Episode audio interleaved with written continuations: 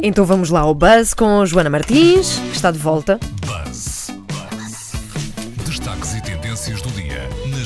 Está de volta depois de um fim de semana. Ai, desculpa. Com Joana Martins. Depois de um sábado hiper atribulado e domingo. Sábado na preparação, domingo nos teus diretos, não é? Exatamente, Uhum. sim. Eu estive no The Voice Portugal, que chegou ao fim e ganhou o Fernando Daniel, para quem não sabe, um, um concorrente de quem tinha já aqui falado no Buzz, porque tem milhões de visualizações só numa das suas atuações e efetivamente acabou por ganhar o programa. Ah, parabéns ao Fernando Daniel e todos aqueles que sempre acreditaram nele, que eram muitos ah, e que fizeram questão de votar nele, porque é assim que se ganham programas de televisão.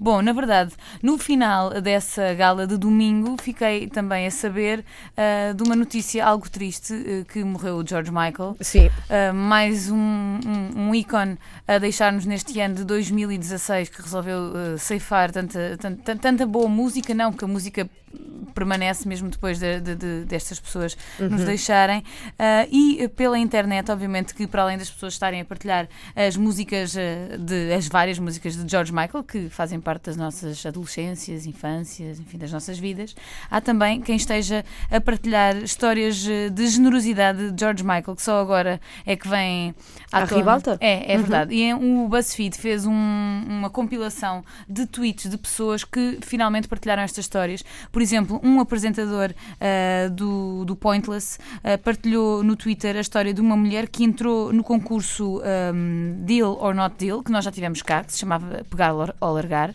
ah, e que disse que precisava de 15 mil libras para fazer um tratamento de fertilidade. E no dia a seguir, esta senhora recebeu efetivamente este dinheiro, nunca soube de onde é que tinha vindo e tinha sido George Michael que então doou este dinheiro a esta senhora. Houve mais histórias que chegaram pelo, pelo Twitter e também pelo, pelo, re- pelo- Facebook, por outras redes sociais. Por exemplo, a história ah, de, da doação de 50 mil libras de George Michael a um comediante que nunca disse que, que tinha sido ele, o George Michael, a doar este dinheiro.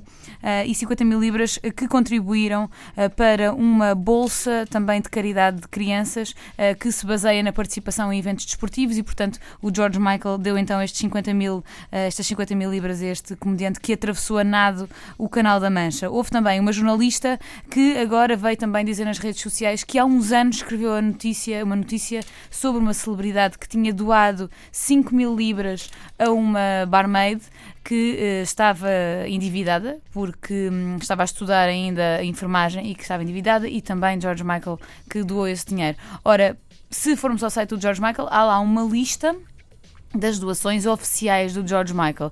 Mas ao que parece, George Michael fez sempre outras doações anónimas ah, e que pedia às pessoas encarecidamente para não divulgarem, porque não queria sentir essa pressão da imprensa, ah, que ele era um, um benfeitor. Ele não quis, mas pelos vistos foram muitos os, eh, os milhares, se calhar milhões de libras que George Michael doou, muito para além da- do- dos royalties do Last Christmas. Uh, que agora, bom, fica connosco para sempre, todos os natais, mas já viste, é, é- foi mesmo galo. Pois foi, por acaso Não foi. é? E digo-te, eu, eu sou muito fã de George Michael e o álbum Fade, eu sei o álbum Fade de uma ponta à outra, tem das baladas mais incríveis lá dentro, tem, tem tudo. E eu acho que ele era um músico incrível, muito mais do que depois as notícias vieram de alguma forma denegrir tudo aquilo que. Não é bem denegrir, mas eh, enfim. Ficou com o estigma de se gostas de George Sim. Michael és assim ou assado. Sim, sim, sim, E eu acho que eh, o talento que ele tinha supera muitíssimo aquilo que ele era ou deixava de ser, entendes? Sim, e, há, há muita gente a fazer piadas, inclusive na internet.